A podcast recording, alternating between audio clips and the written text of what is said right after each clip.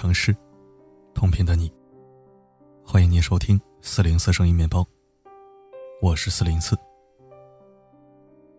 最近听到一个词，叫做网易云。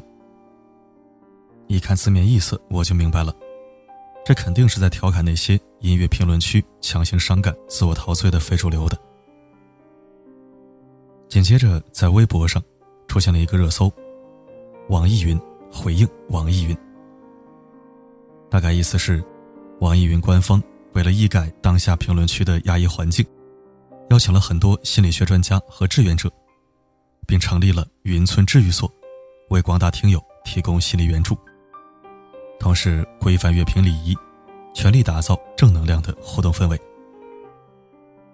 在相关微博的发布区，我看到了很多善意调侃和恶搞讽刺的表情包，还有沙雕图文，真的是让人忍俊不禁。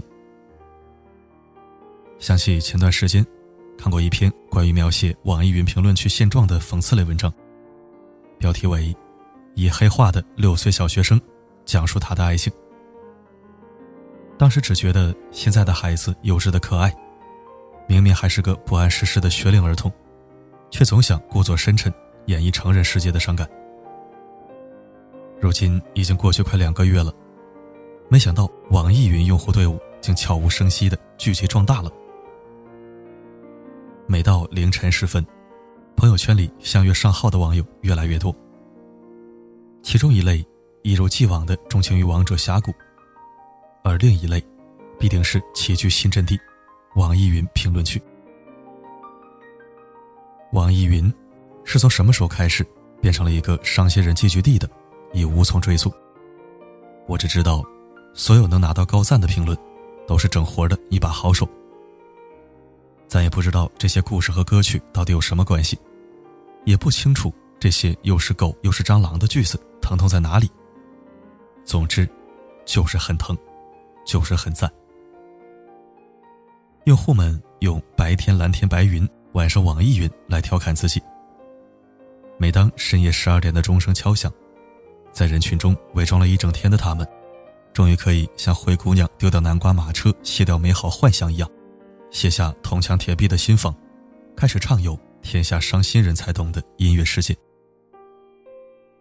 仔细想想，“网易云”三个字都是当下社会的热点。在这里强调一下啊，“易”是抑郁的“易”。网易云三个字组合在一起，竟产生了这样奇妙而诡异的化学反应，也真是很离奇了。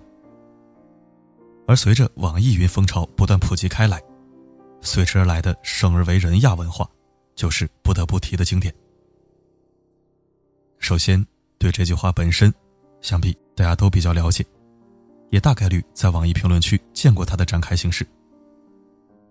太宰治曾经说过：“生而为人，我很抱歉。”但你知道他的下一句吗？“人间很值得，我不会再来了。”但其实这句话不是太宰治说的。而是诗人寺内寿太郎原创的，原话也不是生而为人，而是生而在世。本意是指对于给别人添麻烦这件事儿感到抱歉。只不过后来太宰治在二十世纪棋手中作为副标题用了一次，然后在被嫌弃的松子的一生里成为了经典的台词。但无奈于这句话实在太好用了，卖惨加抑郁。加复制网络金句，成了网易云评论的万能模式。生而为人，这种听起来就是非常有逼格的大作家经典语录，首个点赞量几乎是手到擒来的事儿。所以，即使已经用烂，但它还是几乎覆盖了所有的疼痛情歌评论区。于是，看不得这种无病呻吟、矫情风评论的网友，将它稍稍做了一些改良。比如生不出人，我很抱歉，便应运而生。B 站上关于网易云语录相关的生不出人剪辑作品，播放量更是相当可观。弹幕里，网友们更是将生而为人无限转化为生不出人，生吃个人，生出个人。现在的网易云评论区，一半是伤春悲秋的疼痛故事，一半是。看不懂是调侃还是真心的伤感行为艺术，间接还穿插着两个生吃战将的玩家。而那些知识储备更丰富的网友，则在线为老网易云们上起了科普课。有人说天总会亮，没有太阳也一样。他们会说，没有太阳不行，无法进行锐利散射。有人伤感的发问。向日葵是怎么熬过没有太阳的夜晚？他们会在下面评论说：“问问叶绿素看看。”有人感慨：“为什么海水和眼泪都很咸？”他们就一本正经的科普：“因为氯化钠它咸。”有人说很羡慕鱼，没有温度，没有心跳，记忆奇妙。科普人士回答：“你的物理老师和生物老师。”正在刺杀你的路上。有网友认为这样拆台似乎很没有礼貌，别人伤感是别人的意愿，网络世界，只要不影响他人，想怎么发泄是自己的事儿，没必要这样咄咄逼人。其实吧，我个人挺理解这些网友的，但还是想说，这些科普用户怼得漂亮。毕竟现在的网易云评论区走向。逐渐在向我看不懂的方向发展了。记得老早以前，网易云还是那种能够抒发情怀、怀念旧时光的音乐平台。大家在这里追溯曾经粉过的偶像和听那首歌的日子，不需要太多华丽的词藻，也不需要编撰故事，只是最简单的语言，便能引起共鸣。后来，虽然会有一些为赋新词强说愁的矫情评论。但也尚且可以接受。可现在呢？不知道这些小朋友们是真的不懂，还是觉得这样很酷，竟然将自杀作为一种吸引关注和点赞的噱头，把安眠药当做一种疼痛标签，甚至还极为细致的描写了那些血腥的画面。更有甚者，开始兴起了抑郁症诊断流，爱笑、嗜睡、熬夜。对陌生人客气，对自己人有恃无恐，讨好型人格，这些随处常见的性格和生活习惯，全都变成抑郁症、孤独症、焦虑症的特征，在评论区笼络一票惺惺相惜的人们。先不论故事真假与否，这样的氛围，真的很容易让本就心情不好或者有心理焦虑倾向的人走向极端。不可否认，这些评论中可能真的有一部分存在心理困扰的网友，但是大部分的无病呻吟，不过都是凑热闹罢了。你们的赞得到了，关注度有了，可真正想要靠音乐来获得安慰的人们，他们怎么办呢？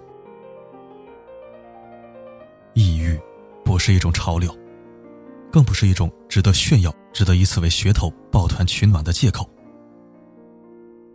不要美化它，更不要放大它。可能这才是你们嘴里常念叨的“生而为人”最该做的。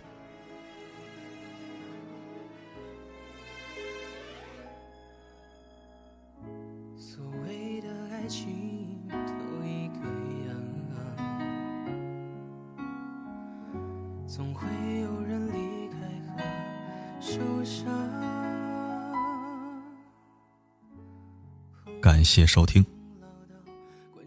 其实，就像文章说的，网络世界，每个人都有自由表达情感的权利。但是，伤感归伤感，发泄归发泄。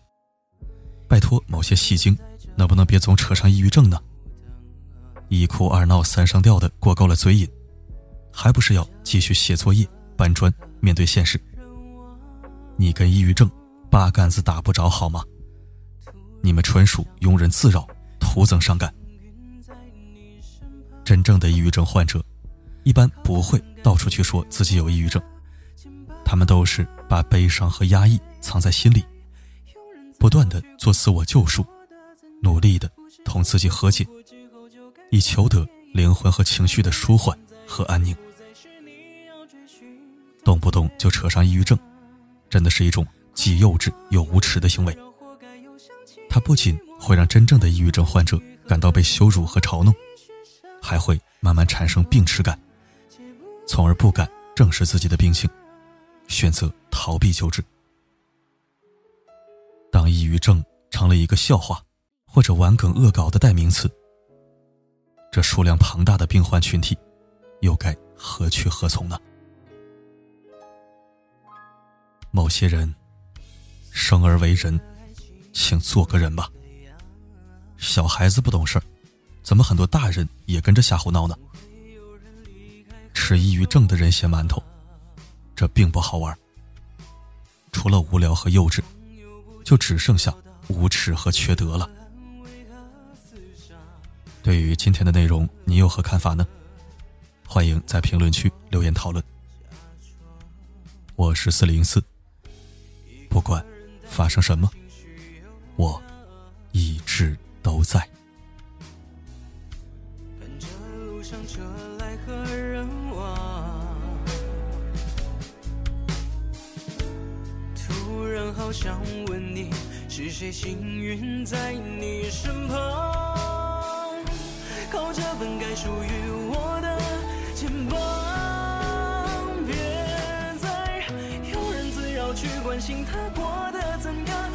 说好哭过之后就该翻篇遗忘。那个人现在已经不再是你要追寻的天堂，怪我庸人自扰，活该又想起你模样，还没完全愈合的伤口又被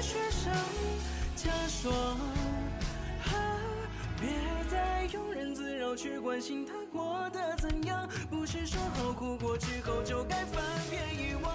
那个人现在已经不再是你要追寻的天堂。怪我庸人自扰，活该又想起你模样。还没完全愈合的伤口又被雪上加霜，戒不掉伤伤。